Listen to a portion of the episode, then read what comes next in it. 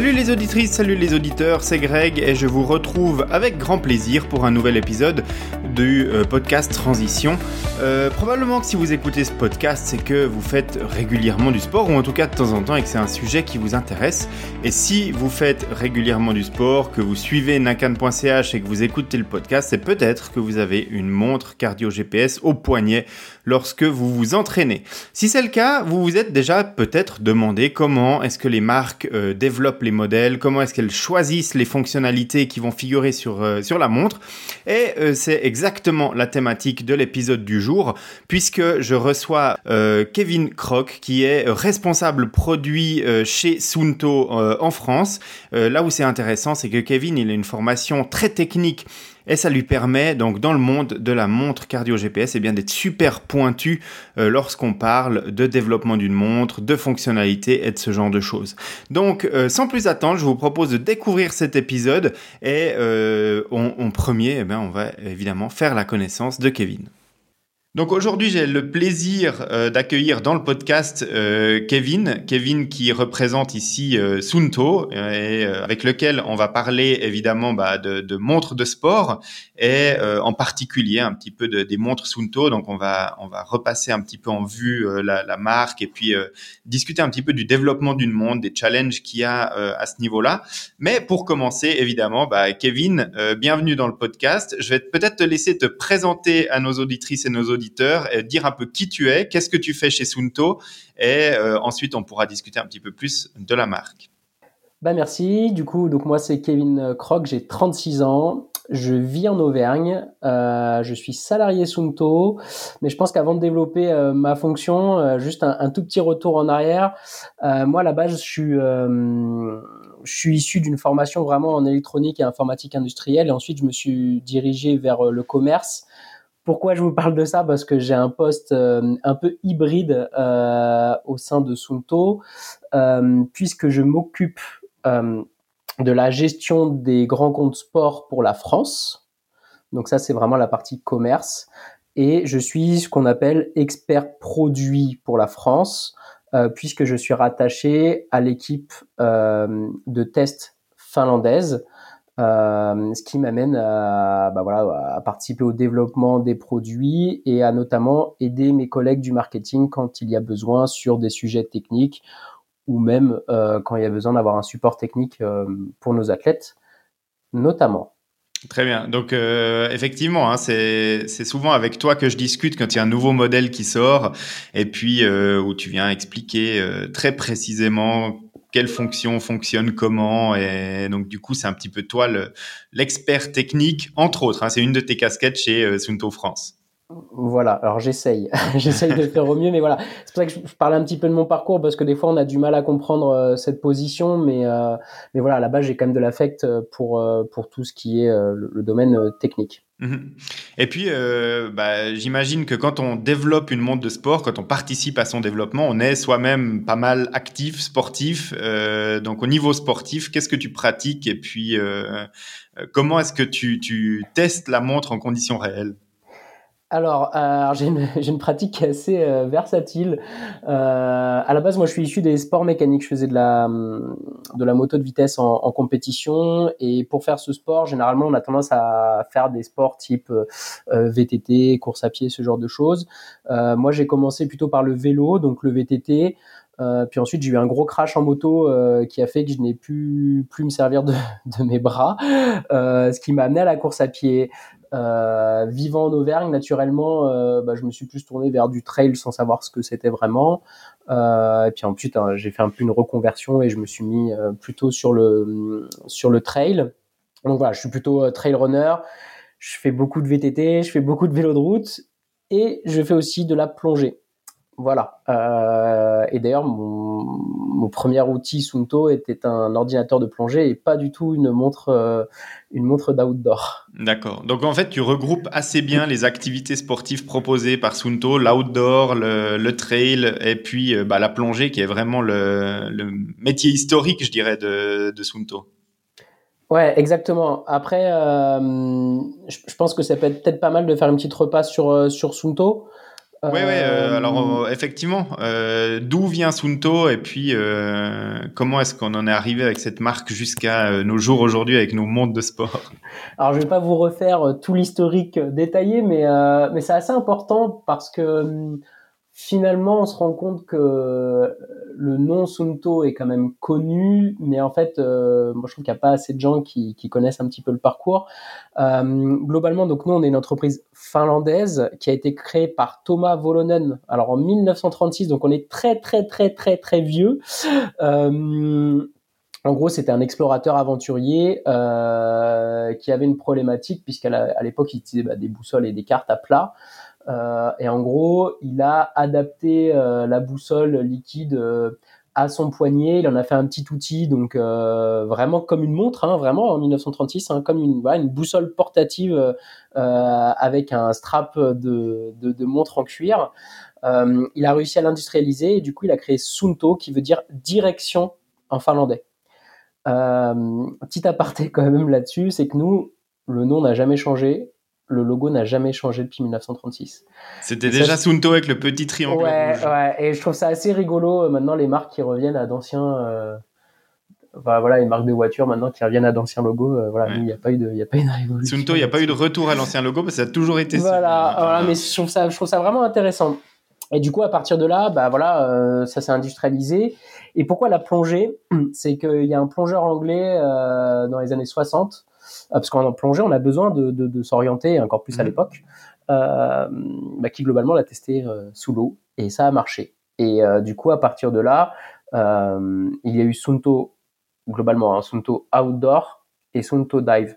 Mais ce qui est super intéressant, c'est que c'est issu en fait de la même innovation. Voilà, c'est une seule innovation et ça s'est divisé en deux parties.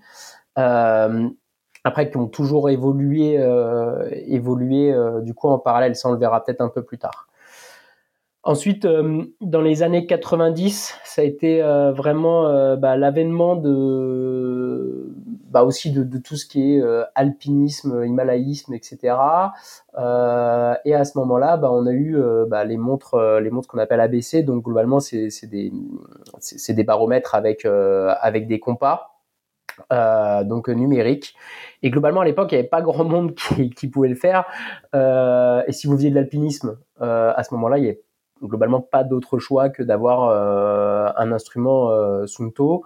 Ce qui a fait notre réputation, c'est que c'est toujours resté, hein, on en produit encore hein, de ce, ce, type de montre, des produits vraiment fiables et, et robuste. Et d'ailleurs, on a encore des, ce qui est hallucinant, c'est qu'on a encore ce type de produits qui, qui sont encore en fonctionnement actuellement. Donc c'est des voilà des, des montres qui fonctionnent avec des piles qui se changent très facilement, etc. Et c'est des produits qui sont hyper robustes. Donc voilà, ça c'est vraiment les années 90. Euh, et ensuite, euh, c'est un, un, peu plus tard, mais euh, parce que souvent les gens oublie un petit peu que la montre GPS, c'est pas si vieux que ça, c'est même plutôt récent. Euh, voilà, dans les années 2010, donc 2012 pour nous, euh, on a créé euh, toujours dans cet élan la, première en bits. Alors ça, c'est un, nom qui résonne, qui résonne quand même pas mal encore maintenant, puisqu'on a eu trois générations. et voilà, la, gamme en bits, c'était globalement la première montre GPS outdoor et qui globalement n'avait pas de concurrent euh, sur le marché par rapport à ses spécifications. C'est-à-dire qu'on avait déjà une montre qui était euh, qui avait une autonomie euh, complètement folle pour l'époque et surtout une montre qui était déjà hyper précise et qui était durable. Donc du coup vraiment à ce moment-là on a un peu bousculé ce qui existait sur le marché. C'était une très très grosse innovation et du coup, à partir de là, il y a eu Ambit 1, 2, 3, que les gens connaissent très bien. Et euh, là, on était clairement hein, les leaders euh, sur ce segment-là de l'outdoor parce que euh, euh, à ce moment-là, pour vous donner un ordre d'idée, euh, Garmin, l'outdoor, c'était pas forcément quelque chose qui développait. pour les plus anciens, il y avait les 310 XT, donc les, les, petits boîtiers en plastique, etc. mais c'était pas forcément la, la dimension, dimension outdoor. et ensuite, à partir de là, toujours dans la lancée. Euh, on a eu en 2018 Sunto 9 Barreau, enfin en 2016 Spartan Ultra, ensuite Sunto 9 Barreau, Sunto 9 Peak, euh, Vertical, et maintenant race. Voilà. Race, Après, on a un cycle race. Toute Voilà. dernière, Après, voilà. toute dernière. Après, voilà, on a un, un cycle de vie produit qui est initialement quand même a- assez long. Euh, et donc voilà. Après, la petite particularité, c'est qu'on, nous en Finlande, en gros, on a le siège social, les bureaux et l'usine de fabrication qui sont sur le même site. Mhm. Voilà, donc ça, c'est vraiment, euh, vraiment important à. C'est ce que tu me disais quand on préparait l'émission, hein, c'est que dans les locaux de Sunto, quand tu arrives en Finlande, tu rentres dans le bâtiment, à droite c'est la recherche, le développement, puis à gauche c'est la production des montres ou l'inverse, mais Ah, voilà. voilà, c'est- c'est- bon, c'est l'inverse, mais euh, mais oui, c'est ça. C'est non, c'est une seule entité. euh, alors nous, on est à Helsinki. Enfin, on est à Vanta, c'est euh, c'est la, la banlieue hein, d'Helsinki. Et ouais, c'est c'est c'est exactement ça. hein, c'est tout qui est au même endroit. Euh, puis je pense que c'est une euh, c'est une vraie force hein, pour nous hein, Mhm. d'avoir euh, tout euh, tout sur le même endroit. Ouais, ouais, tout à fait. Donc, euh, comme ça, quand on a une montre Sunto au poignet, ben, on sait dans quel bâtiment elle a été produite parce qu'il n'y a, a pas 36 000 solutions. Et ça, c'est c'est très cool déjà, rien que le fait de le, de le savoir qu'elle est produite en Europe parce que c'est quand même quelque chose d'assez rare.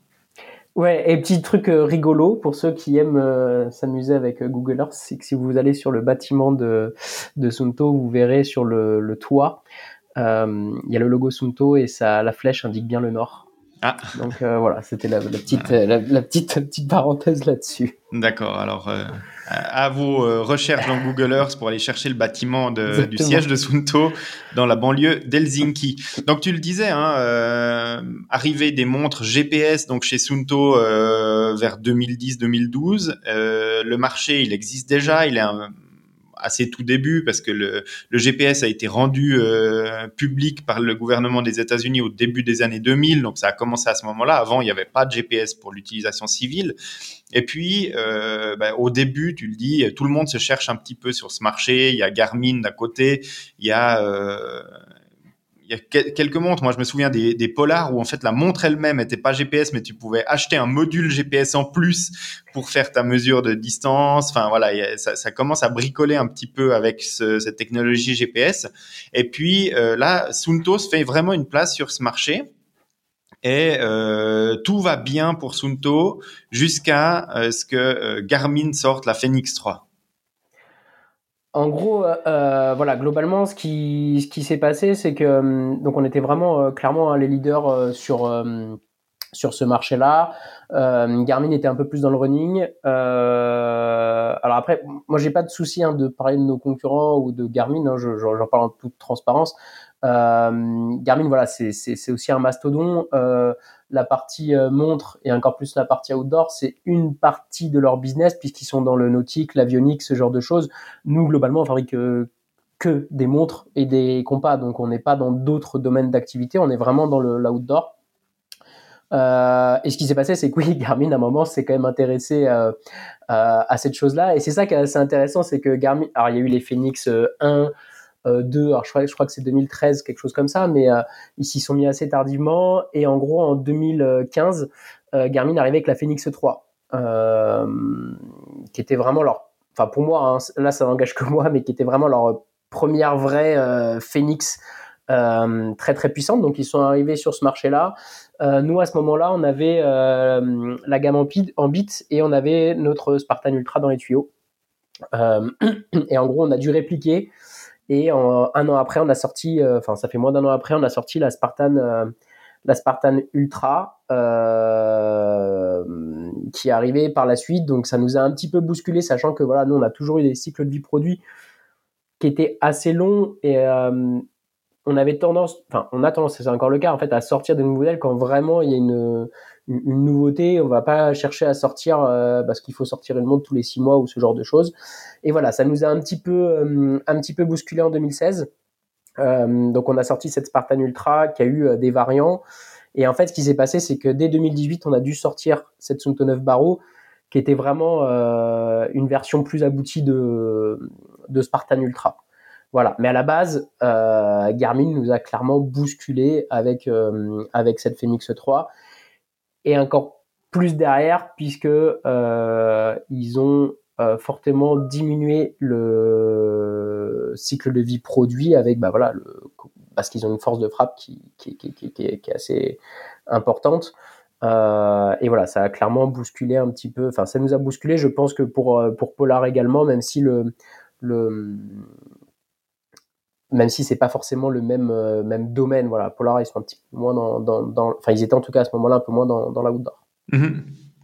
Donc effectivement, il y a, la, Phoenix 3 qui sort. Et puis ensuite, moi, ce que j'ai ressenti hein, par rapport à ça, j'avais testé des, des Ambit 3 euh, de chez euh, Sunto. Je crois que c'est les, premières montres que j'ai testées de chez Sunto. J'avais pas eu de Ambit 2 avant euh, testé sur le site. Le site a commencé euh, aux alentours de 2010-2011. Et j'ai pas testé les, les, montres Sunto tout de suite. Mais quand je me suis retrouvé avec la Ambit 3 et puis ensuite avec les Spartan, on avait quand même un petit peu cette impression de précipitation, de produits pas tout à fait finis, surtout avec la Spartan Ultra qui arrivait sur le marché. Donc ça rejoint un petit peu ce que tu dis. Il a fallu répondre, il a fallu réagir.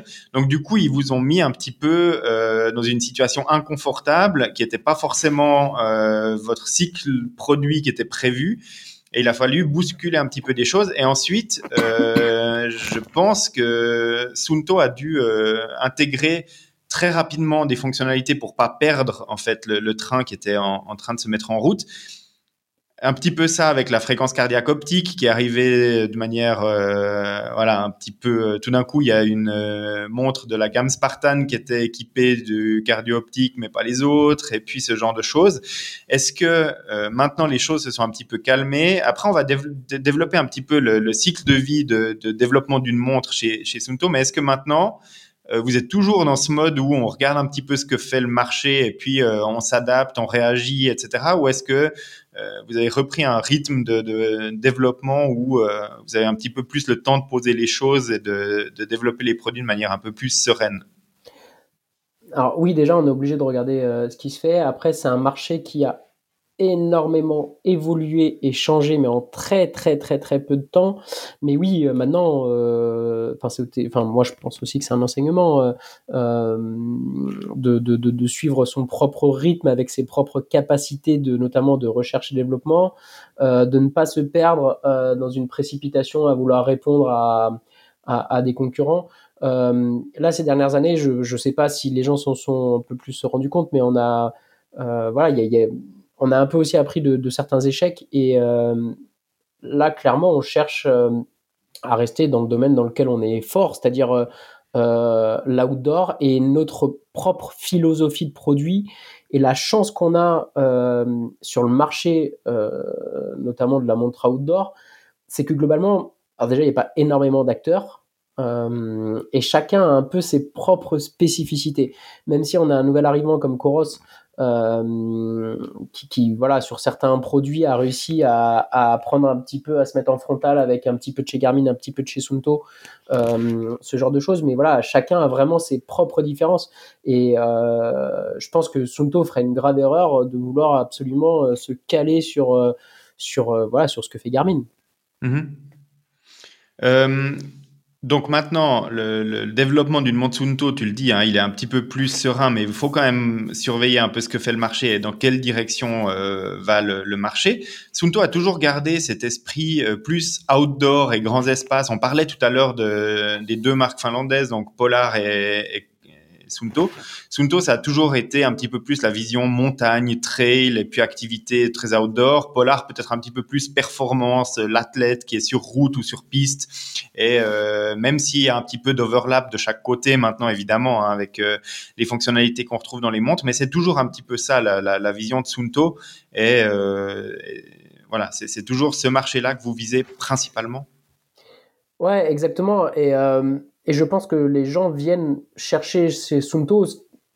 L'essence même de Sunto, c'est vraiment le côté euh, bah, robustesse, robustesse, fiabilité, précision. Euh, après, il y a plein d'autres euh, fonctionnalités, mais je pense que ça, c'est vraiment l'essence de Sunto et c'est trois grands critères ou quatre critères qu'il faut absolument pouvoir bah, valoriser et respecter lorsque les, nos clients achètent, euh, achètent du Sunto, mais c'est vraiment ouais, euh, dans cet esprit, euh, cet esprit outdoor. Et encore une fois, dans, c'est ce qu'on est. Et, et je pense que si on cherchait à faire absolument du Garmin euh, sur certains aspects, bah, je suis pas sûr qu'on qu'on attirerait euh, plus de clients ou ce genre de choses. Je pense que les gens viennent vraiment chercher chez Sunto ce qu'est l'essence de, de Sunto? Après, on a un système voilà qui est euh, qui est très différent. Je sais pas si on va en parler par la suite, mais nous, on a une volonté vraiment de voilà d'avoir des montres qui reste assez euh, simple d'utilisation,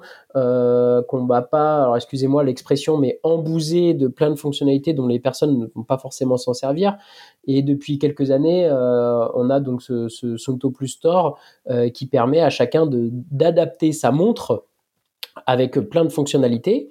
Mais voilà, c'est pas forcément des fonctionnalités par défaut, parce que bah, l'idée c'est vraiment chacun puisse personnaliser sa montre, ajouter des fonctionnalités et non pas en supprimer. Mhm. Voilà, c'est que nous, la montre, elle est telle qu'elle. Vous avez, vous avez pu d'ajouter des fonctionnalités.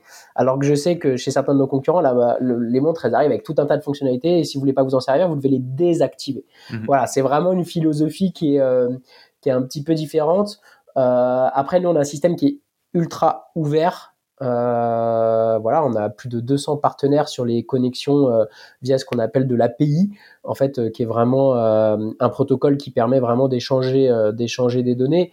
Et, ça, je trouve que c'est vraiment super important chez nous, c'est ce Sunto Plus Store et, ce système d'échange avec les partenaires qui vous permet de personnaliser la montre vraiment comme vous le souhaitez.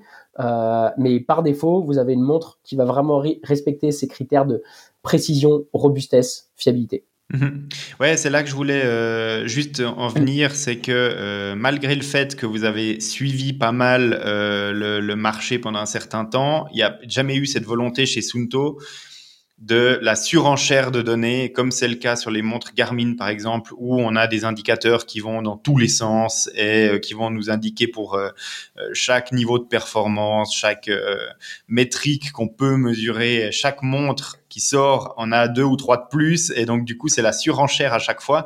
C'est vrai que Sunto a jamais vraiment cédé à ces sirènes-là, même s'il y a des métriques qui s'ajoutent, on sent que un petit peu dans l'esprit de Polar c'est plus réfléchi et quand il y a une donnée qui s'ajoute, elle doit vraiment avoir un sens apporter quelque chose en fait au niveau de l'entraînement ou de l'activité outdoor. Ouais, c'est bah, exactement ça. Euh, on est assez prudent là-dessus. On veut pas que ça soit euh, voilà la course à l'échalote, mhm. avec notamment des fonctionnalités. Et moi, je trouve le pire, c'est des fonctionnalités sur lesquelles en fait la ce qu'on va apprendre de, de, ces fonctionnalités, en fait, elles vont pas forcément être perceptibles par le par le par le consommateur. et en plus, dans certaines fonctionnalités, on arrive aux limites euh, d'appareils euh, médicaux, etc. Donc avec toutes les limitations que qu'il pourrait y avoir derrière. Nous, on veut que ça soit quand même simple d'analyse. Euh, après, c'est aussi intéressant. Il y a les montres, mais il y a aussi l'application. Et je trouve ce qui est assez flagrant par rapport à ce que tu disais, c'est quand tu ouvres une application Garmin ou une application, enfin Coros ou une application Sunto, je trouve que ça reflète bien l'esprit. C'est-à-dire que quand on ouvre une application Sunto, la première chose qu'on va avoir, c'est pas justement ces métriques de VO2 max, de d'oscillation verticale ou ce genre de choses, ça va être très visuel de la cartographie. En plus, on a un code couleur, honnêtement, qui est assez sympa parce que ça permet de savoir, d'avoir une overview euh, hebdomadaire, mensuelle et annuelle. Et en gros, c'est juste savoir où est-ce que je me suis amusé dehors, mhm. où et de quelle manière. Ouais, c'est une espèce de heatmap personnel et puis on voilà, on voit où on était euh, le mois ou l'année précédente. Voilà, exactement. Et si on cherche des métriques un peu plus important, bah, on va, on peut y accéder, mais c'est pas forcément ce qui est mis en avant. Alors que si on prend du Coros ou, euh, ou du Polar ou euh, du Garmin, euh, généralement c'est ces premières données là qu'on va qu'on va avoir en premier. Nous, non, on reste une appli d'outdoor. Et justement, c'est ça qui est sympa. Mhm. C'est que c'est presque très différent entre entre ces deux entre ces deux applications. Après, comme tu dis, on a quand même on cherche quand même un petit peu à développer cette partie-là parce qu'on voit que la partie santé, les gens sont de plus en plus sensibles euh, par des trucs de base, hein, euh, bah, comme le sommeil. Euh, maintenant, on a la variabilité de la fréquence cardiaque, ce genre de choses. Et nous, du coup, ça nous a amené à développer là ce ce qui sort là, là, qui est le, qui est le Coach, qui est vraiment un résumé de toutes ces fonctionnalités et une analyse de tous les métriques santé qu'on pourrait avoir au quotidien, mais toujours dans cet esprit faut que ça soit simple d'analyse. Mhm. Voilà. Et qu'on puisse euh, vraiment que ça soit simple, que ça soit parlant et euh, qu'on soit pas là à devoir réfléchir à qu'est-ce que me dit la montre ou qu'est-ce que me dit l'application, qu'est-ce que ça veut bien dire. Non, c'est vraiment quelque chose de très imagé. Et, et, voilà, même là, les fonctionnalités, comme tu dis, les fonctionnalités de santé comme, comme le HRV, la variété de la fréquence cardiaque, bah nous, on a fait un système de jauge pour que ça soit hyper simple et visualisable. Euh, voilà, on sait si on est dans le rouge, on sait si on est dans le jaune, euh, mais qu'on n'est pas obligé d'aller euh, taper sur Wikipédia la définition exacte. Quoi. Ouais, exact. Donc là, maintenant, on, va peut-être rentrer un petit peu plus dans le développement d'une montre, comment ça se passe, quels sont les challenges, et puis justement comment est-ce qu'on réfléchit à toutes ces questions en amont du développement d'une montre. Donc peut-être déjà pour commencer, combien de temps est-ce qu'il faut entre euh, la première idée d'un nouveau modèle et puis euh, l'arrivée sur le marché d'une montre? On a on a parlé passablement pendant la préparation de cet épisode de développement de certaines montres dans euh, le contexte Covid, etc. Ça a quand même passablement changé les durées de développement. Mais en, moyenne, combien de temps est-ce qu'on a à partir du moment où on commence à sortir la planche à dessin, puis le moment où le, le modèle il est disponible dans les magasins et sur le site de Sunto alors, je vais faire une réponse assez large, mais c'est une réalité. Hein. Euh, globalement, ça peut mettre entre 6 mois et 2 ans. Alors, je m'explique. Euh, Actuellement, nous, on a des plateformes. Euh, c'est-à-dire que voilà, euh, la gamme Ambit, c'était une plateforme. La gamme euh, Spartan, Sunto 9 Barreau, c'était une plateforme. Et là, maintenant, on a une nouvelle plateforme qui est verticale et qui a été initiée avec Sunto 9 Peak Pro. Donc, de fait de créer une nouvelle plateforme totalement, bah oui, on va être plus proche des deux ans ou des six mois. Après, si c'est juste une nouvelle itération dans le sens que c'est une plateforme, c'est une amélioration de cette plateforme sur laquelle on va peut-être amener de nouveaux capteurs ou ce genre de choses, bah là ça peut prendre, euh, voilà, on sera plus proche, euh, plus proche des six mois. Mais du coup c'est surtout, c'est savoir si on développe une nouvelle plateforme ou si on développe euh, de nouvelles, de nouveaux variants de cette nouvelle plateforme. et, et c'est un truc tout bête. Hein, là on a un cycle de vie produit, enfin même si c'est deux produits différents, on a Vertical qui est sorti, qui est sorti au mois de mai, on a Race qui sort là, donc c'est très très court. Oui, mais ça reste une nouvelle plateforme, donc c'est beaucoup plus facile pour nous euh, bah, de, pouvoir, euh, de pouvoir développer euh, à partir de ces nouvelles plateformes des nouvelles montres.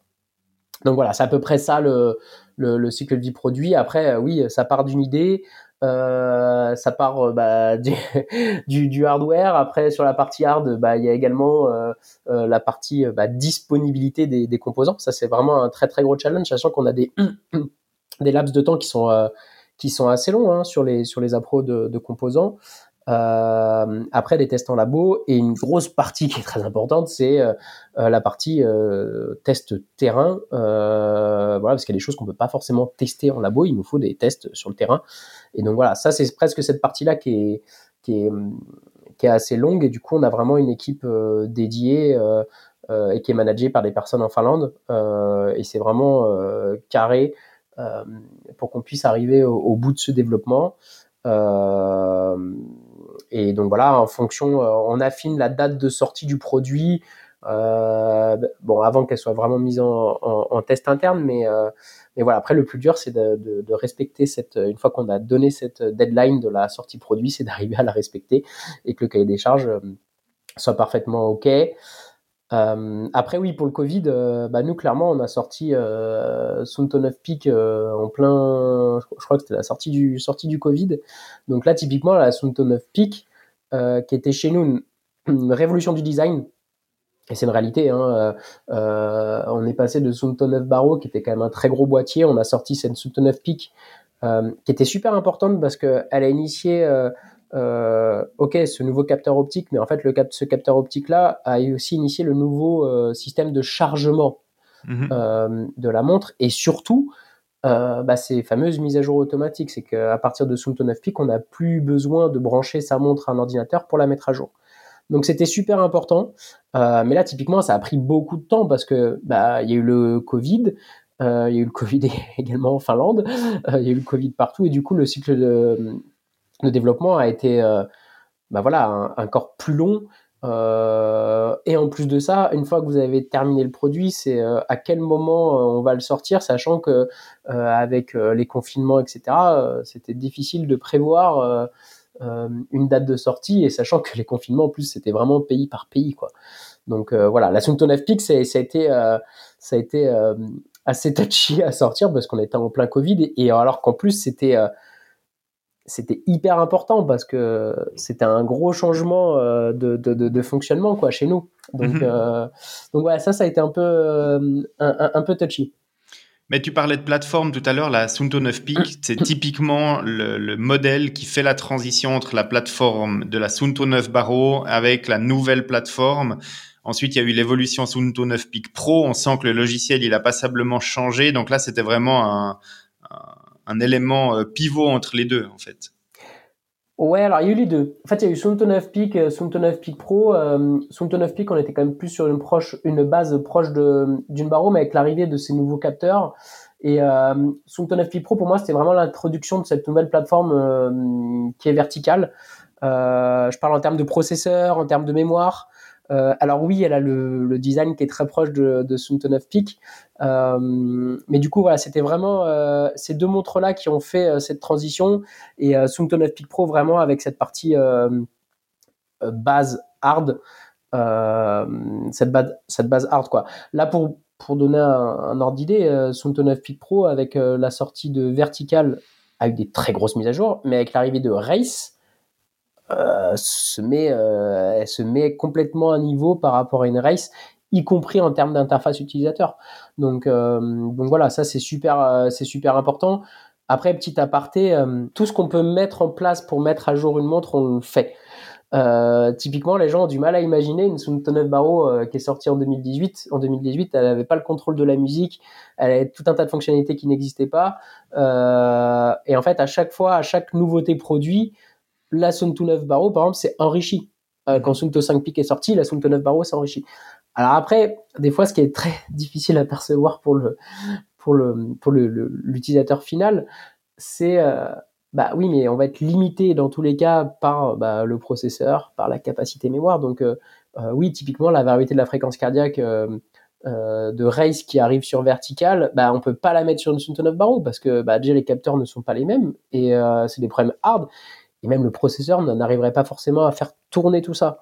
Mhm. Et, euh, mais voilà, chaque montre euh, a vraiment évolué et ça, c'est quand même, euh, voilà, c'est quand même super important et c'est ce qui fait qu'on a des montres. Enfin, voilà, on a encore un nombre de possesseurs de, Spartan qui est, qui est démentiel. D'Ambit, c'est incroyable. Et d'ailleurs, une Ambit, honnêtement, même en termes de précision, ça reste ça reste une montre qui est encore super précise, alors que, on parle de montres euh, qui sont sorties en 2012, quoi. Oui, oui. Bon, après, euh, tout le monde sur le marché du GPS a regretté la disparition des puces euh, SIRF au niveau du, du GPS. Il a fallu très, très longtemps. Maintenant, on y arrive, hein, euh, notamment aussi avec la technologie GPS double fréquence, à retrouver de la précision qui est, qui est très bonne. Mais moi, je me souviens que les montres de l'époque, euh, que ce soit les Ambit ou la, la Polar V800, étaient beaucoup plus précises au niveau GPS que tout ce qui est sorti jusqu'à quasiment 2021-2022 avec le, la double fréquence GPS. Et là, il y a eu une grosse période traversée du désert, un peu en termes de, de puces GPS. Bah, alors ça, c'est intéressant. C'est, c'est un petit peu, enfin, c'est technique. Enfin, je trouve ça hyper intéressant. Pourquoi Ambit était, était une référence? C'est un truc tout bête, c'est que l'antenne GPS était déportée euh, dans le bloc que vous aviez sur le bracelet. Et, euh, et, nous, en tout cas, c'était notre cas à nous. C'est-à-dire que sur une orbite, vous avez toujours eu euh, cette petite partie, euh, pour ceux qui connaissent et qui peuvent imager, sur le, un espèce de gros boîtier euh, qui était euh, sur le bracelet. Et en fait, quand vous portez la montre, vous avez l'antenne GPS qui regarde toujours le ciel, qui permet de capter mieux les satellites. La problématique de ça, c'est que les gens voulaient des montres de plus en plus fines, des bracelets qui s'adaptent de mieux en mieux, et du coup, on a dû faire, bah, on a dû intégrer l'antenne GPS euh, sous le verre, comme ce, qui, comme ce que vous avez actuellement. Sauf que la problématique de tout ça, c'est que quand vous avez l'antenne sous le verre et que, par exemple, typiquement, vous courez, ou même vous faites du vélo de route, votre antenne, elle va pas forcément regarder le ciel. Et c'est ça qui est hyper touchy.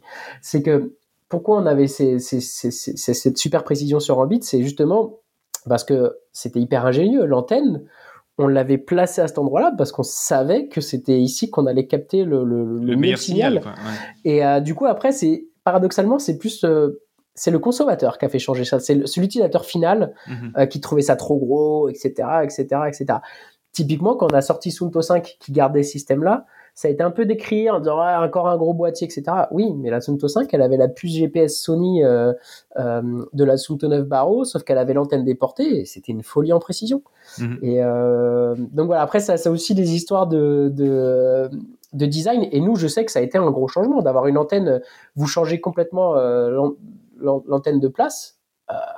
ça Au niveau ingénierie, ça change tout en fait. Bah exactement. Et même là, les gens se rendent pas compte entre euh, montre euh, poignet gauche, poignet droit. Euh, bah typiquement, nous les montres, elles sont développées à la base. Alors c'est pas, faut que je fasse attention à ce que je dis, mais elles sont développées pour être portées poignet gauche. Mhm.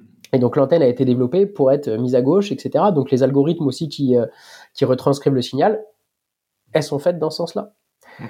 Donc euh, c'est pas qu'on n'aime pas les gens qui montres à droite, mais il y a un moment, il faut faire aussi un choix. Euh, et euh, bah, la majorité des gens portent leur montre à gauche. Évidemment. Donc on parle maintenant de, de changements techniques qui ont été qui ont été initié par en fait la demande du marché. Il y en a plein euh, que je voulais évoquer avec toi, notamment bah, avec la Sunto verticale, on a eu l'arrivée de la fonction de recharge solaire, euh, on a eu le GPS double fréquence, et puis maintenant avec la RACE, on a l'arrivée d'un écran AMOLED.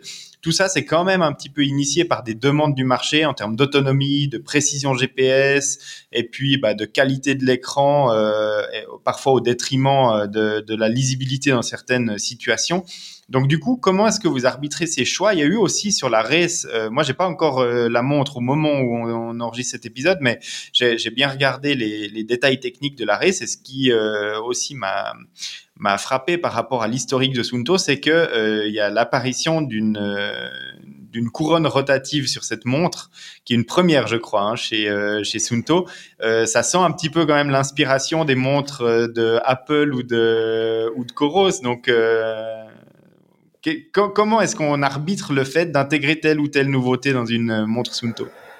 Alors là, c'est des, sujets, euh, enfin, c'est des sujets qui sont initiés euh, sur les, au lancement en fait, tout simplement des projets. bah, typiquement, ce dont tu parlais au tout début, le solaire. voilà, on a une marque d'outdoor. on voulait sortir concrètement une montre avec une autonomie très importante qui clairement adapte et la meilleure autonomie du marché. Euh, c'est une, une, réalité. Euh, et on trouvait que ça faisait sens euh, parce qu'on savait que la verticale, ça allait être vraiment notre pur monde d'outdoor. On voulait l'autonomie et ça avait du sens de sortir une montre avec du solaire parce que euh, parce que la cible d'utilisateurs était vraiment bah, ces utilisateurs qui, qui font des, des voyages, j'appelle ça des voyages, hein, des voyages au long cours. Et du coup, ça avait du sens. Euh, après l'intégration du solaire, bah, on l'a fait via bah, typiquement un partenaire, hein, c'est pas nous qui fabriquons les, panneaux solaires, hein. euh, et du coup l'arriver à l'intégrer euh, dans la montre, à l'intégrer dans le design de la montre. Euh, nous voilà, on a une bande solaire qui est assez large. On a fait le choix justement de pas avoir de lunettes qui est vissée par le dessus, qui pourrait obstruer cette partie, cette partie solaire. Et on voulait surtout que ça soit du du vrai solaire sans limitation de charge. Et ça, c'était hyper important pour nous. On voulait vraiment que la montre elle puisse se recharger en solaire. Et pour ça, il fallait vraiment avoir une bande solaire qui soit importante et également, bah voilà, un algorithme derrière euh, qui fasse en sorte que ça marche. Après, la problématique typiquement du solaire, euh, c'est que oui, on a les tests labo euh, qui sont très très bien, qui permettent de quantifier les choses. Et après, il y a les tests terrain. Et c'est là les tests terrain, bah, typiquement, le solaire, ça fait partie des choses où voilà, même nous, on est hyper prudent quand on annonce une autonomie en solaire parce que bah, forcément, c'est dépendant d'un paramètre qui est euh, le soleil.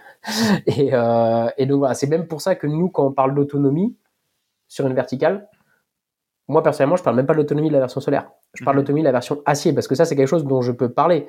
Quelqu'un qui va faire du, du, sport dans le noir avec une solaire, alors là, elle, c'est comme si elle avait rien. Donc ça, voilà, ça c'était c'était pour euh, l'intégration de, de, de, de, ce capteur-là.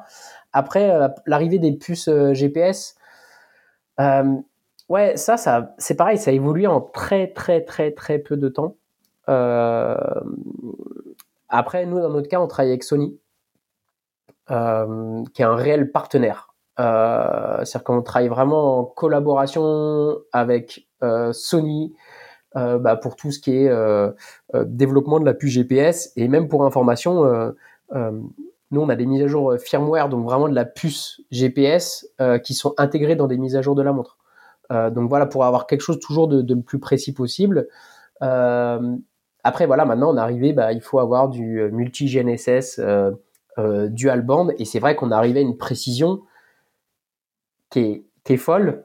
Et même moi, je trouve que maintenant, l'histoire de la précision, honnêtement, je trouve qu'on est déjà à un niveau qui est, qui est déjà, qui est déjà énorme. Les gens oublient quand même que la petite chose qu'ils ont au poignet avec une petite antenne, elle capte des satellites dans l'espace et que alors je suis désolé c'est peut-être pas un bon exemple mais moi je suis presque effaré de voir que sur ma trace euh, je vais pouvoir euh, voir à quel moment je me suis arrêté faire pipi. C'est un truc de fou de se dire qu'on a ça au poignet sur une montre. C'est juste dingue euh, mais euh, voilà après reste que bah, typiquement moi je trouve que même des montres qui sont sorties en 2018 avec les mises à jour qu'on a pu avoir via Sony etc elles restent dans le coup euh, en termes de précision. Mais moi, je trouve qu'en termes d'autonomie, en termes de précision, maintenant, on est arrivé à un stade où euh, voilà, on a des précisions qui sont, euh, qui sont complètement folles. ça, c'était pour la partie un peu GPS. Après, pour la partie AMOLED, alors ça aussi, ça a été un gros travail. Alors oui, on a déjà eu de l'AMOLED avec la Sunto 7, mais la Sunto 7, c'était pas vraiment une pure montre d'outdoor, c'était une, smartwatch euh, hybride avec une euh, Sportwatch, donc c'était un petit peu différent. Euh, là, il y a eu un très très très gros travail, ce qu'on appelle d'amolédisation chez nous. Donc voilà, vous avez une base comme verticale. Si vous la prenez telle quelle, vous mettez un écran AMOLED et que vous faites vous faites rien d'un point de vue logiciel, ça va être juste immonde. Le vert que vous allez avoir sur la carte, ça va être du vert fluo, ça va vous brûler la rétine. Donc ça, il y a vraiment il y a eu un très très très gros travail qui a été fait euh, qui a été fait là-dessus. Euh, après, je peux faire un petit aparté euh, vraiment sur ces ça, je suis désolé parce que c'est un sujet qui me tient à cœur mais alors personnellement ça engage que moi ça engage pas Sunto ça engage que moi c'est vraiment euh, le côté AMOLED versus écran transréflectif alors ce qu'on appelle écran MIP c'est le, le, leader actuellement qui Garmin a réussi à mettre dans la tête des gens et ils sont très très forts là-dessus euh, bah, qu'un écran AMOLED était euh, bien plus premium, euh, bien plus qualitatif qu'un écran transréflectif. Pour moi, c'est pas mieux ou moins bien, c'est juste très différent. Et là, d'ailleurs, on va avoir beaucoup de, personnes qui vont nous demander par rapport aux histoires de prix, pourquoi une, une race un peu moins chère qu'une verticale. alors déjà, un, nous, l'écran MIP qu'on utilise sur une verticale, c'est un écran qui est très qualitatif et qui coûte très cher.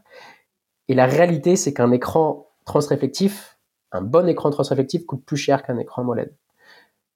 Le pourquoi du comment, c'est que de l'AMOLED, vous en avez partout, partout, partout. Et vous en avez, surtout, on peut remercier les fabricants de smartwatch, c'est que maintenant vous en avez sur des smartwatch, euh, enfin là, smartwatch, smartwatch, les téléphones, etc. Donc voilà, maintenant l'offre elle est beaucoup plus importante. Euh, et c'est surtout quand je dis que c'est pas mieux ou moins bien, c'est que euh, la force de l'écran transréflectif, c'est typiquement, euh, et c'est ce pourquoi on continue à l'avoir sur une verticale, vous êtes sur un glacier, plein soleil midi, transréflectif, il n'y aura jamais mieux. Vous avez de l'AMOLED dans cette configuration-là, ça sera beaucoup plus compliqué. À l'inverse, vous êtes en forêt, vous êtes en forêt en sous-bois, l'AMOLED, c'est une tuerie. Vous avez un truc qui, est magnifique. Donc voilà, chacun ses avantages et ses inconvénients. Et c'est ce pourquoi la verticale, qui est vraiment notre montre d'outdoor, elle a cet écran euh, transréflectif parce qu'on sait que c'est un écran qui est lisible dans 100% des configurations. Euh, et on a euh, la Race qui a une cible un peu plus large, qui permet d'avoir bah, tous les avantages de la molette. Et c'est une réalité, si vous avez quelque chose, de la carto sur la molette, c'est c'est juste dingue. Les notifications, euh, l'écran en temps réel, c'est voilà, c'est juste dingue. Mais du coup, qui vont correspondre à un panel assez large, euh, qui vont correspondre, voilà, vraiment un, un panel euh, assez large d'utilisateurs. Mais en gros, c'est pas mieux ou moins bien. C'est chacun ses a ses avantages et ses inconvénients. Et, euh, et, voilà. Après, je trouve ça un peu dommage que dans l'imaginaire des gens, euh, voilà, la molette est forcément euh, beaucoup plus chère, euh, beaucoup plus premium. Non, c'est juste, euh, c'est juste, c'est juste très différent. et voilà, faut juste en prendre, en prendre conscience. Mhm. Donc maintenant, je te dis officiellement, avec tout ce que tu nous as dit, euh, ta tête a été mise à prix par tous les le département marketing de Garmin qui vend ses, ses montres à molette de, entre 150 et 200 euros plus cher que les versions avec euh, l'écran MIP. Donc euh, à partir du moment où l'épisode sera en ligne, tu devras faire très très attention à ta sécurité.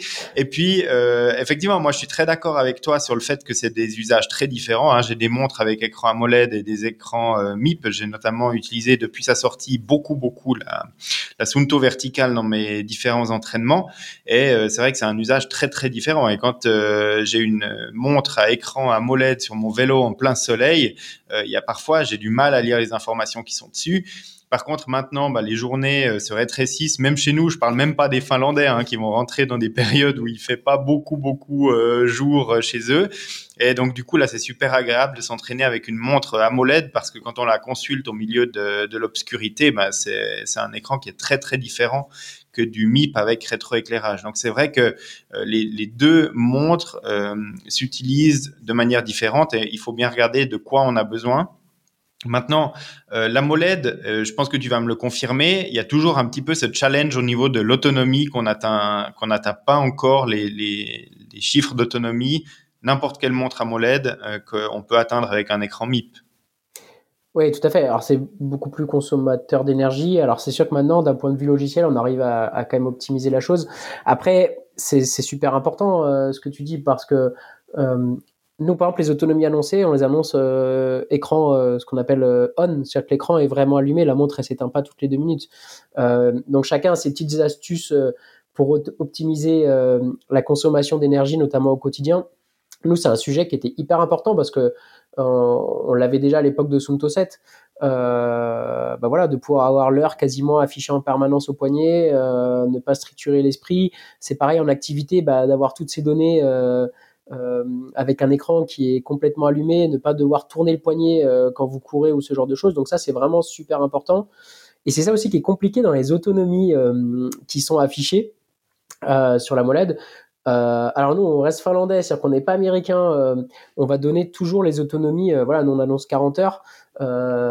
c'est dans, c'est voilà, c'est du 40 heures multi-GNSS, dual band, écran allumé.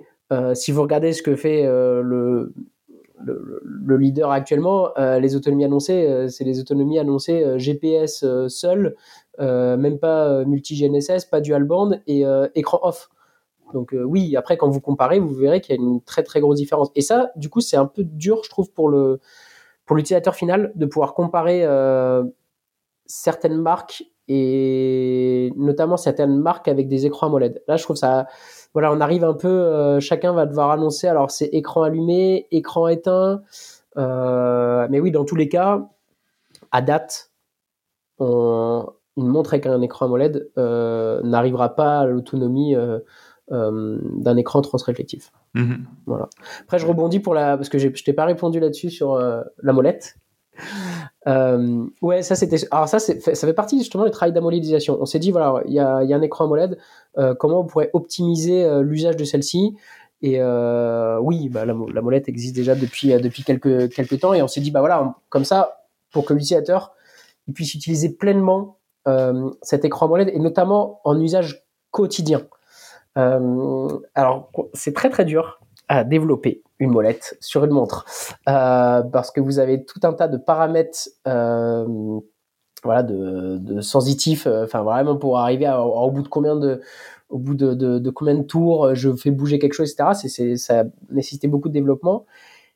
Et ce qui est super intéressant un petit aparté là-dessus c'est que la race cette molette nous a amené à changer complètement l'interface utilisateur. Parce qu'à partir du moment où on a une molette sur une verticale au moment où Ray se sort, euh, vous devez alors ce qu'on appelle euh, bah, swiper pour avoir les widgets, c'est-à-dire que vous allez devoir aller de droite à gauche pour avoir vos widgets.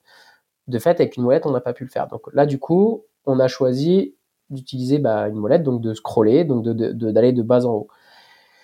On s'est rendu compte que de mettre ces widgets euh, dans cette configuration-là avec la molette, ça nous crée également moins de lag sur, sur même un, écran MIP sur une verticale.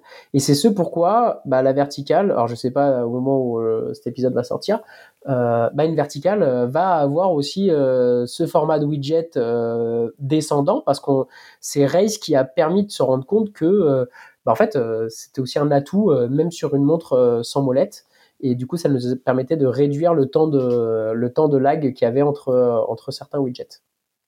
Ouais, donc euh, une découverte peut-être un peu fortuite, mais euh, du coup. Euh, oui.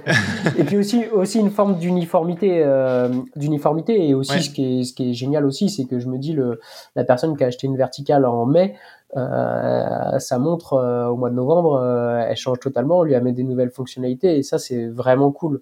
Et c'est aussi pour ça que les histoires de, là je parle un peu de la molette du prix, c'est aussi moi, pourquoi je parle du prix? Alors, Oui, j'espère que mes, camarades de, Garmin m'en vaudront pas, mais euh, euh, oui, une race c'est aussi un peu moins cher qu'une verticale parce que bah oui, sur la verticale, on a un écran MIP euh, qui est ultra premium et qui est de qualité et qui coûte très très cher. Mmh Ouais. Mais bah voilà, c'est quelque chose que le marketing de Garmin ne dit pas forcément. Hein. mais comme tu le disais tout à l'heure, peut-être l'écran AMOLED plus en mode premium, en cachant en fait le fait qu'il est moins cher à intégrer sur une montre. Ah, attention, euh, ça se trouve il le paye beaucoup plus cher et euh, je, ne sais pas. Hein, ça se trouve euh, Garmin paye très très cher ses écrans AMOLED et c'est ce qui justifie l'écart de prix. Hein. On, peut laisser ce point éventuellement. Maintenant, vu les quantités de montres que vend Garmin, je pense pas qu'il les achète plus cher que ce que Sunto les achète pour pour la race. Mais voilà, ça, ça, ne regarde que nous. Hein, c'est ces, ces estimations. Mais par contre, euh, bah, on parle de Garmin, ça tombe bien parce que la, prochaine, euh, le prochain point que je voulais voir avec toi quand on discute du développement d'une montre, eh bien, c'est l'intégration d'algorithmes. Et puis, on en a déjà discuté avant. Sunto intègre pas forcément tout et n'importe quoi, mais il y a quand même des algorithmes qui sont présents dans les montres Sunto. Il y a euh, un algorithme qui donne euh, l'état d'énergie qu'on a, euh, la, récupération. Il y a quelques analyses qui étaient basées sur la HRV. Et puis pour ça, bah, jusqu'à maintenant, Sunto se basait sur les données de, de FirstBit et puis FirstBit a été racheté par Garmin. Donc là, ça a dû être quand même euh, une situation un petit peu compliquée à gérer pour Sunto parce qu'on se retrouve euh, du jour au lendemain bah, à devoir discuter en frontal avec un, concurrent pour euh, la, fourniture d'algorithmes. Donc, comment est-ce que ça se passe quand cette situation elle arrive? Et puis comment ça se passe pour les futures montres de Sunto? Déjà, il faut savoir que c'est quelque chose qui a été anticipé depuis très très très longtemps, donc dans, le sens que nous, ça n'a pas été dur euh, de s'adapter parce que le, laps de temps était quand même assez, euh, assez important. Moi, je pense que ça a été une chance pour nous parce que bah voilà, il a fallu euh, développer des choses de, de, notre côté et et du coup, c'est super important parce que de, pouvoir travailler sur ce sujet-là, ça a fait évoluer euh, beaucoup de choses. Euh, typiquement, là sur Race, euh, il y a tout un tas de fonctionnalités qui arrivent. Alors, je, je parle de trucs un peu, un peu, mais voilà, le, la, la, variété de la fréquence cardiaque, le suivi du sommeil, qui était là, qui est vraiment hyper puissant chez nous, avec même la détection de sieste. donc vraiment, il y a quelque chose de fiable. Vous avez une vraie détection de sieste, etc. Donc du coup, ce changement-là, ça a été, je pense en tout cas, une chance pour nous, parce que ça nous a permis de développer des choses de notre côté et, euh, d'aller chercher des choses qu'on n'avait pas. Voilà. Et, euh, et ça, c'est super important. Et euh, bah, typiquement, donc Race est sorti comme ça, mais une Sunto 9 Peak Pro et une Vertical vont pouvoir bénéficier de ces mises à jour-là et de, ces nouveaux, de ces nouveaux algorithmes. Après, comme tu disais précédemment, voilà, on est une montre d'outdoor, etc. Euh, mais ça, c'est quand même la partie métrique de santé. Elle est quand même de plus en plus, importante. Il faut quand même avoir des données qui soient quand même fiables parce qu'on sait que ces données, elles rentrent bah encore justement dans notre Sunto Coach, euh, c'est ces données qui rentrent en fait vraiment dans l'overview où on va vraiment prendre en compte bah, euh, les activités physiques qu'on aura fait, mais bah, on sait très bien que le sommeil, euh, ça va faire partie de la récupération. Euh, la mesure HRV, elle va nous permettre de pouvoir quantifier cette récupération, etc. Donc voilà, on sait qu'il fallait être super précis là-dessus. et le fait que ça soit anticipé depuis quand même pas mal de temps, bah voilà, là on sait que pour Race, on a quelque chose qui est, qui est fiable et avec une, une énorme amélioration sur ce sujet-là, qui n'était pas forcément là où on était les plus forts. Mm-hmm. Donc euh, du coup, euh, ça c'est une bonne nouvelle pour les propriétaires de montres de la nouvelle plateforme, hein, comme euh, comme tu le décrivais tout à l'heure, parce que bah, tout ça, ça va bénéficier aussi aux propriétaires de Sunto 9 Peak Pro et puis de Sunto Vertical.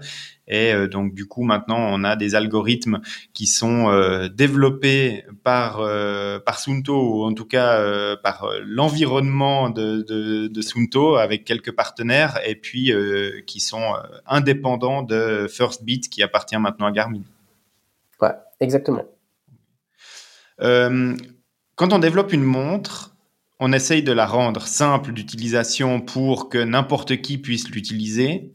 Mais on sait aussi que sur le marché, bah, il y a des gens comme moi qui veulent aller euh, dans les moindres détails euh, de la configuration d'un profil sportif, de tel affichage, de tel algorithme, de tel widget, etc., pour vraiment personnaliser la montre et puis avoir vraiment toutes les données qu'on veut dans euh, sa, vue d'entraînement sportif. Quand on a préparé l'épisode, tu m'as dit que euh, bah, grâce à l'application euh, Sunto, vous avez des statistiques sur comment les gens euh, configurent leur montre, comment ils utilisent leur montre, et que finalement, rien que le fait de personnaliser les écrans de données et les champs de données dans un profil sportif, c'était utilisé par assez peu d'utilisateurs avancés. Donc, comment est-ce qu'on fait l'équilibre entre il faudrait avoir cette fonctionnalité euh, parce qu'il y a des gens qui vont le demander, mais finalement, ça va représenter que très peu de pourcentage de, la masse d'utilisateurs d'une montre. Oui, tout à fait. Et c'est ce pourquoi on a cette, euh, euh, vraiment cette philosophie d'avoir une montre qui reste très facile d'utilisation au départ et sur laquelle tu vas pouvoir rajouter des choses. Mais oui, comme tu dis, on se rend compte, nous, dans les stats, euh, bah, que la majorité des utilisateurs, euh, c'est une réalité, je pense que vous pouvez le voir autour de vous, hein, euh, ils prennent la montre, euh, ils appuient sur running basique, ils déchargent, ils vont sur Strava et basta. on a eu la même problématique à l'époque où il y a eu un peu l'avènement de la cartographie. En fait, on se rend compte que des gens qui suivent, des personnes qui suivent un itinéraire sur une montre, c'est très peu d'utilisateurs. Euh, et, voilà, mais les gens voulaient à un moment absolument la cartographie, alors que typiquement ils utilisaient même pas à la base le, routage. Euh, et ça, c'est pas forcément, c'est pas forcément évident euh, de voilà quelqu'un qui a pris en, en, main une montre et qui s'en sert de manière très basique, de lui montrer toutes les capacités de la montre, et y compris de l'application. Euh, moi, des fois, je, enfin voilà, quand il y a des utilisateurs Sunto depuis des années, on leur montre comment créer un itinéraire avec l'application, qu'on a la 3D, la heatmap, ils sont là, waouh, oui, mais en fait, c'est ça qui est, qui est pas forcément évident parce qu'il y a plein de personnes, en fait, qui grattent pas forcément, euh, qui vont pas les chercher euh, dans le moindre, euh, dans, le moindre détail. Mais c'est ce pourquoi on a cette philosophie. C'est-à-dire qu'on est conscient de ça.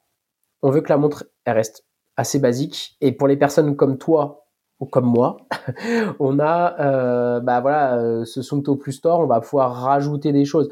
Je vais prendre un exemple tout bête. Euh, euh, voilà, on a une fonction qui s'appelle euh, Climb qui permet de, euh, quand vous faites une séance de côte, bah, de pouvoir, ça va détecter de manière automatique les, les côtes, ça va vous compter, vous donner votre vitesse ajustée à la pente, etc.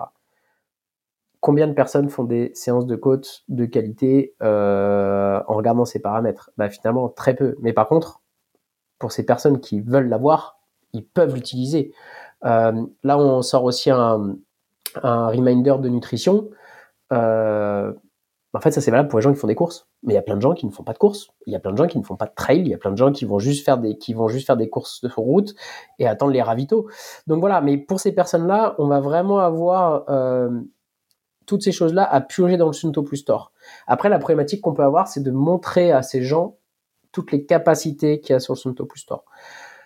On essaie de le faire. Maintenant, là, vraiment, d'un point de vue marketing, c'est pour ça que de manière régulière, on sort euh, des nouveaux Sunto Plus en disant, vous voyez, il y a ça qui arrive, il y a ça qui arrive. Et en plus, ça permet d'ajouter des, fonctionnalités euh, à des montres, entre guillemets, euh, un peu plus anciennes. Et, voilà, c'est à partir de ce postulat qu'on a gardé cette philosophie de se dire, la montre, elle reste simple d'utilisation. Si vous voulez en faire une usine à gaz, vous pouvez, mais c'est pas par défaut. Et c'est vraiment en prenant conscience de ça, euh, et comme tu disais, la personnalisation des modes sportifs, c'est, enfin, je vais pas forcément donner de chiffres, mais c'est, c'est, c'est, peanuts. Il y a Mhm. les trois quarts des gens utilisent le mode trail running euh, ou trail running montagne et euh, euh, cyclisme basique. Ils vont même pas chercher à, à optimiser cette partie-là, ce qui nous nous paraît. euh, moi, c'est la première chose que je fais sur une montre. Mais après, je peux concevoir qu'il y a plein de gens. euh, voilà, ils appuient sur la montre, ils, ils démarrent et, euh, et basta quoi. Donc, faut aussi prendre en compte. Et ça, c'est super important parce que faut vraiment prendre en compte euh, ce- cette typologie d'utilisateur. Mhm. Ouais, ouais, après, c'est un retour qui est intéressant parce que bah, il y a plusieurs personnes qui achètent une, euh, une Phoenix pour pas la citer ou n'importe quelle montre avancée de chez Garmin et qui s'en sortent pas parce qu'il y a des fonctions dans tous les sens et euh, rien que d'ajouter un parcours, un itinéraire à suivre sur la carte, c'est euh, ça peut être compliqué, etc. Donc c'est vrai que garder une montre simple, que on la met au poignet, on la charge, on la démarre et puis on peut commencer à l'utiliser, ça reste quelque chose d'important et je pense que il faut pas euh, à tout prix essayer de perdre les, les personnes qui vont euh, l'utiliser de manière basique. euh, et c'est là que, bah, comme tu le dis, hein, toute la difficulté de trouver le bon équilibre entre l'utilisateur avancé ultra geek qui veut tout et euh, la personne de base qui veut juste enregistrer son jogging euh, du matin. Et puis voilà. Bah voilà, moi je exemple tout bête, hein, euh, alors même si c'est un métrix de, de santé, mais le CG. Enfin, moi je, des fois je suis un peu effaré de lire des commentaires euh, sur les réseaux sociaux. euh, ah bon, euh, toujours pas de CG, mais mais qui sait analyser un ECG Enfin, moi j'ai travaillé dans ce domaine-là. je vendais des halters, donc c'est des, des, des, produits qui sont spécifiques qu'on garde 48 heures, c'est 5 voix, 7 voix. Oui, mais après c'est le cardiologue hein, qui analyse les données. Et en fait, des fois je suis un peu effaré de ça. Enfin, pas effaré, mais je peux concevoir qu'on cherche à avoir ces données, mais faut aussi que ça puisse être simple d'analyse et pas forcément aller à la, à la recherche de, de, tout un tas de, de, nouvelles fonctionnalités et parce que forc- enfin ça concerne pas forcément tout le monde en fait hein. euh, euh, c'est bien de pouvoir l'avoir de pouvoir l'ajouter euh, mais après voilà de le mettre par défaut je suis pas forcément sûr que ça soit une, une bonne chose Mhm. ça c'est mon avis personnel Euh, alors, je vais peut-être juste prendre le contre-pied de là-dessus. Je vais peut-être un peu t'embêter, hein, mais tu dis que euh, voilà, euh, euh, avoir un ECG sur une montre, c'est pas forcément une donnée qui est euh, pertinente ou en tout cas il faut savoir l'utiliser. Euh, du coup, on a longtemps parlé de la précision assez aléatoire de la mesure de fréquence cardiaque au poignet, et pourtant la personne qui déballe sa montre, qui la met au poignet et qui part s'entraîner, par défaut, c'est activé ça va lui donner une donnée de fréquence cardiaque. Il y a peu d'avertissements euh, qui sont faits. C'est pas un problème Sunto, hein, c'est un problème de tous les fabricants de montres qui ont intégré un capteur de, euh, de fréquence cardiaque au poignet.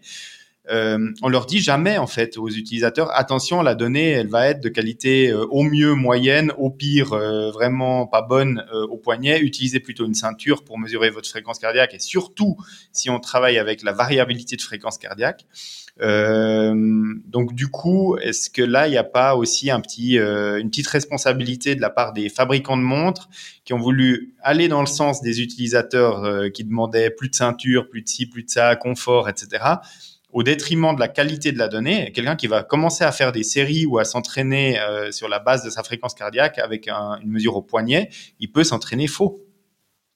Ouais, alors c'est super euh, intéressant. Alors nous, pour info, c'est écrit hein, sur les manuels utilisateurs que euh, la, mesure optique euh, du, cardio au poignet, elle a des limitations. Euh, après, là où je suis d'accord avec toi, c'est que ces limitations-là, mais alors ça, c'est lié à du marketing. On va pas forcément le mettre en, grand, mais oui, euh, c'est pas une mesure qui est universelle et fiable pour tous. Euh, c'est une technologie qui a évolué voilà, type, enfin, on a changé les couleurs de LED, il y a de plus en plus de LED, etc. Mais reste que ça vaudra pour l'instant à date, ça ne vaut pas une ceinture cardio et c'est une réalité. Et ça, quelles que soient les marques, hein, euh, que ce soit du capteur génération 5, 5 LED, 10 LED, même si on met 50 LED, euh, dans tous les cas, il y aura des limitations. Euh, et la première limitation, c'est déjà de savoir comment les gens euh, portent leur montre. Ensuite, il y a la densité de la peau, il y a la, pilosité, il y a un sujet qui est hyper touchy, mais c'est une réalité, la pigmentation de la peau. Euh, et, et tout ça font que c'est une mesure qui qui est moins précise. On cherche à la faire de plus en plus précise. Moi, typiquement, ça marche très bien si je le compare avec une ceinture, mais je vais avoir des collègues, euh, ils vont avoir une grosse densité de peau ou ce genre de choses, et ça va moins bien marcher. Et la mesure, elle sera un peu plus aléatoire. Et ça, c'est quelles que soient les marques. Euh, mais après, c'est aussi une demande, c'est exactement ce que je dis, c'est une demande du utilisateur final qui veut du cardio euh, pour tout. Donc oui, c'est une technologie sur laquelle on arrive maintenant à avoir des mesures fiables, à partir du moment où on est en dehors de ces limites d'utilisation. voilà, mais c'est pour ça, oui, des, enfin voilà, on a des fois des, des plaintes de ah oui, mais je trouve que les mesures sont pas bonnes, etc. Oui, mais euh, bah, disons que c'est très individuel et que dans une grande partie des cas, il y a quand même des données qui sont assez euh, assez discutables. Euh, tu as parlé de pigmentation de la peau, ça peut être de manière euh, naturelle ou artificielle. Par exemple, un tatouage juste sur euh, la, la, la, positionnement de la montre et il y, a, y, a, plus grand chose qui fonctionne correctement. Donc voilà, moi, à mon avis, ça manque un tout petit peu de, de, de mise en enfin d'avertissement de, de l'utilisateur avant de le laisser partir avec cette mesure parce que euh, moi, quand je dis mais euh, va t'entraîner avec une ceinture parce que là ton entraînement il vaut rien, on me dit oui mais j'avais le cardio euh, de ma montre et on comprend pas pourquoi je dis qu'il faut une ceinture alors qu'il avait déjà une mesure de la fréquence cardiaque. Et pour une grande partie des personnes, bah, l'un égale l'autre et pourquoi je mettrais une ceinture si je l'ai déjà sur ma montre? Alors ouais, ce qui est plutôt intéressant, c'est que typiquement on a des concurrents bah, comme Coros ou Polar qui sortent des, des produits de. Ben, ben je parle des brassards typiquement. Euh, et je trouve ça vachement bien parce que ça montre aussi à l'utilisateur euh, qu'on cherche d'autres solutions euh, que la ceinture qui peuvent être gênantes et qu'on va chercher à avoir euh, quelque chose d'un peu plus fiable, etc., etc. Donc ça aussi c'est vachement bien que on ait on ait ces, ces entreprises qui, qui fassent de la R&D là-dessus. Euh, et ça permet aussi d'avoir une perception pour le consommateur, enfin pour l'utilisateur final, de dire s'ils sortent ça, c'est il y a quand même des raisons. il y a quand même des il y a quand même des raisons à ça et encore plus quand quand tu as des marques comme Polar qui sont à base des, des référents hein, là-dessus, hein, mhm. euh, bah, qui sortent qui sortent ce type ce type de produit quoi. Mais pour l'instant à date, j'en prends la responsabilité, je l'affirme, il n'y a pas mieux qu'une ceinture cardio. Non, ça c'est sûr. Le, le, la, ceinture, c'est l'élément ultime pour la mesure de précision et le brassard que tu viens de citer, c'est le bon équilibre entre le confort et l'encombrement et la précision, qui est quand même moins bonne qu'avec une ceinture, surtout si on fait du HRV. Et euh, par contre, c'est quand même beaucoup plus confortable que de mettre sa ceinture. Moi, j'ai porté des ceintures sur un Ironman. Au bout d'un moment, c'est vrai que ça fait des irritations, c'est pas agréable, etc. Donc, on se retrouve avec un compromis qui est presque, euh, voilà, c'est le meilleur des deux mondes, je dirais, le, le brassard. C'est pas parfait d'un côté, c'est pas parfait de l'autre, mais voilà, ça risque de contenter beaucoup plus de personnes. Mais c'était voilà, juste pour la petite, euh, la petite note par rapport à l'ECG et la mesure de, de, fréquence cardiaque. Donc, on a déjà bien, bien discuté de, du développement d'une montre. Est-ce qu'il y a d'autres points euh, là-dessus que tu voulais partager avec nous, des, des, petits challenges qu'a rencontré Sunto ou des petites anecdotes ou d'autres chose ah, Je pense que là, on a quand même, bien, on a quand même bien fait le tour. Euh, euh, après, voilà, je, sais que les gens perçoivent ça un peu comme le, renouveau de Sunto actuellement, mais moi aussi, je le, sens comme ça. C'est qu'il y a eu des très très gros efforts. Il y a eu aussi des, oui, des, très gros, euh, des très gros changements au sein de l'entreprise, etc. mais là, clairement, on est sur, on est sur la bonne voie. Et moi, ce que j'apprécie, c'est que on est sur la bonne voie tout en respectant euh, ce qu'est Sunto. Et, euh, et, ça, pour moi, c'est super important. Euh, c'est d'arriver à innover, mais sans dégrader bah, l'image de marque et aussi les, les, produits Sunto. Et ouais, je, je le répète, hein, mais pour moi, quelqu'un qui achète du Sunto, c'est qu'il cherche vraiment le côté bah, robustesse, précision et, fiabilité. Hein. Après, voilà, fiabilité ça reste de l'électronique. Hein. Euh, on fait en sorte que ce soit le plus fiable possible. Hein. Mais, euh, mais voilà, c'est aussi pour ça qu'on cherche euh, à avoir un SAV irreprochable et, et ce genre de choses. Ouais, non, mais on le, sent quand même quand on est euh, habitué à suivre la marque depuis quelques années. Il y a une espèce de sérénité dans le, cycle de vie des produits, sur le, la finition du software quand on reçoit la nouvelle montre, etc., qui s'est quand même beaucoup amélioré euh, depuis euh, la période Spartan. Et c'est vrai que voilà, il y a eu un changement d'application entre MoveScount, la nouvelle Absunto. Il y a voilà plein de choses qui maintenant sont derrière, sont passés. Tu l'as dit, maintenant l'écosystème il est, il est ouvert et euh, on peut s'interconnecter avec plein d'applications.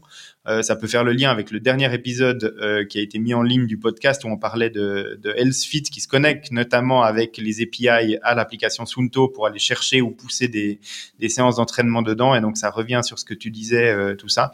Et maintenant, voilà, moi j'ai beaucoup de plaisir à utiliser ma, ma Sunto verticale depuis que je l'ai au mois de mai. C'est vrai que c'est quelque chose que, que j'apprécie. Maintenant, on sent que il y a quelque chose qui est abouti et qui tourne rond chez, chez Sunto et ça fait plaisir en tout cas. Oui, puis je trouve c'est, enfin, c'est bien.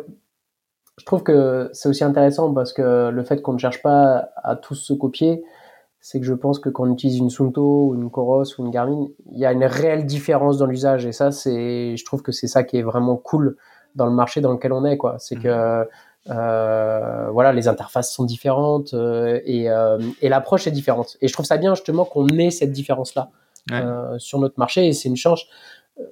Qu'on peut avoir typiquement par rapport à du footwear ou ce genre de choses. Quoi.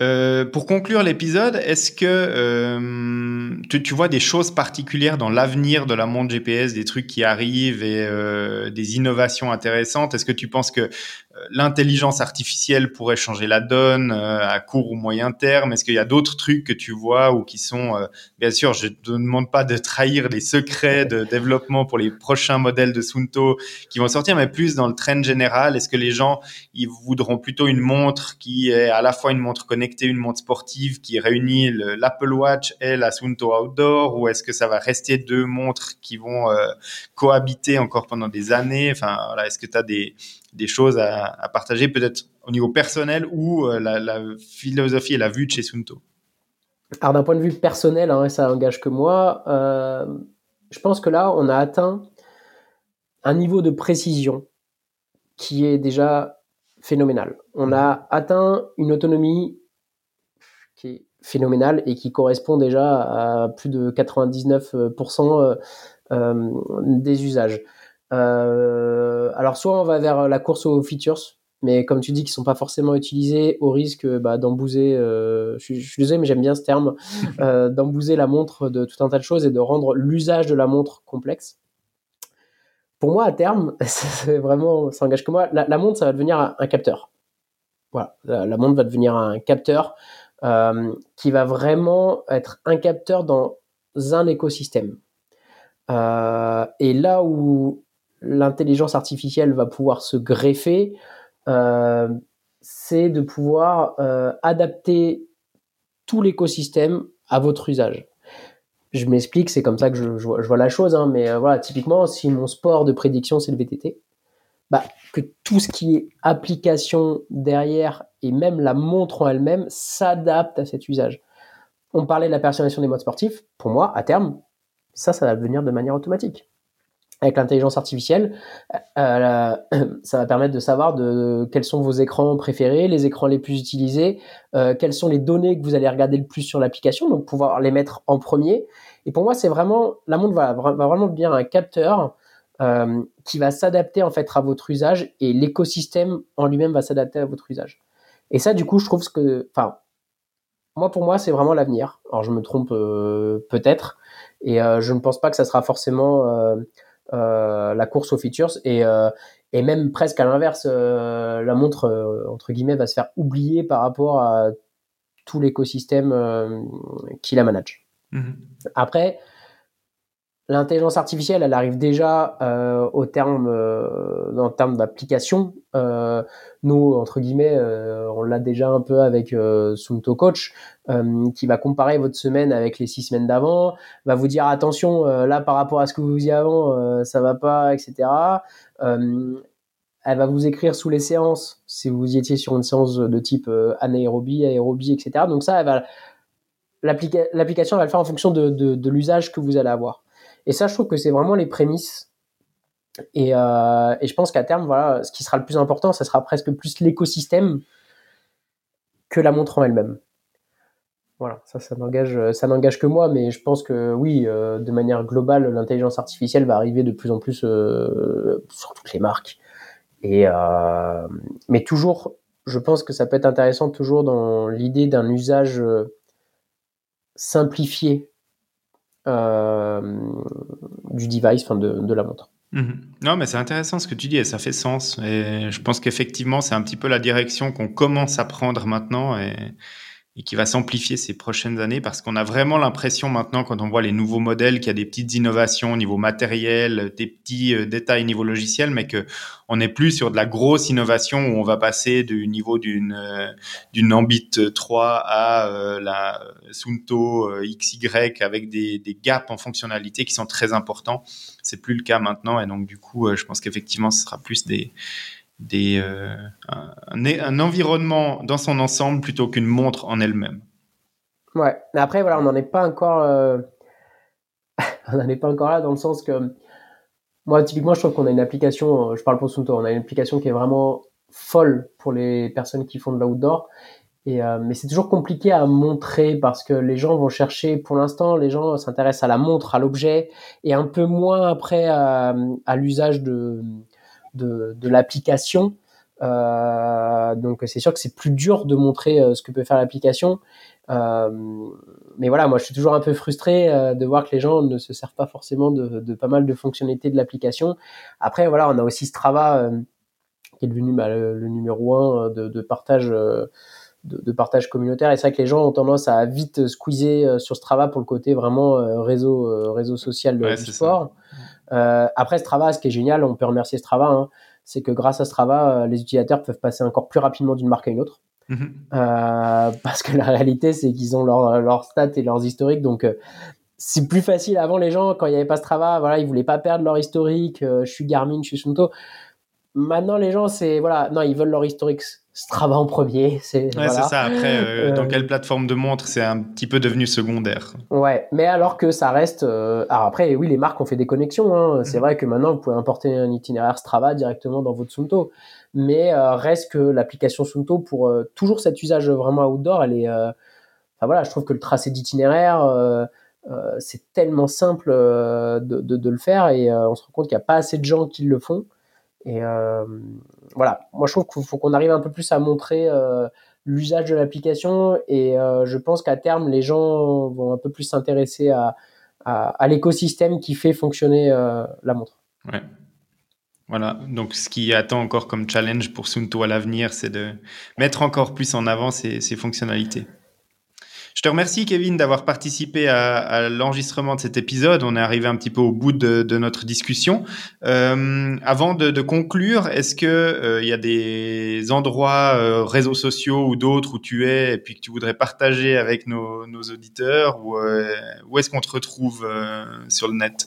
Alors, vu que c'est un sujet professionnel essentiellement sur LinkedIn, où oui, oui, je suis, enfin, j'essaye d'être actif euh, du coup euh, sur, euh, sur ce réseau social professionnel. Voilà. Très bien. après, j'ai un Instagram qui est un peu plus ouvert pour ceux qui voudraient, où j'ai pas forcément de choses personnelles. Donc, c'est Kevin Croc. je n'ai pas de pseudo ou ce genre de choses. D'accord. Voilà. C'est transparent. Ok. Donc, je mettrai les, les, liens pour les personnes que ça intéresse pour découvrir un petit peu plus ce que tu fais. En tout cas, je te remercie pour ta participation dans, dans cet épisode. C'était un plaisir de t'accueillir et puis de discuter avec toi de, de voilà, de ton travail chez Sunto et puis du, développement d'une montre, des challenges que ça représente. Peut-être que les personnes qui passent leur euh, montre au poignet se rendent pas compte tout le travail qu'il y a derrière et maintenant auront un petit, une petite idée euh, de, de ce qui se passe quand on conçoit un, de ces appareils-là. Bah, plaisir partagé et euh, merci à toi. Bah merci. Et puis, euh, bah, les auditrices et les auditeurs, je vous donne rendez-vous dans, euh, dans un mois pour euh, le prochain épisode du, du podcast et on découvrira bah, d'autres thématiques liées au sport. Merci Kevin et puis à bientôt à merci. mes auditeurs et auditrices du podcast.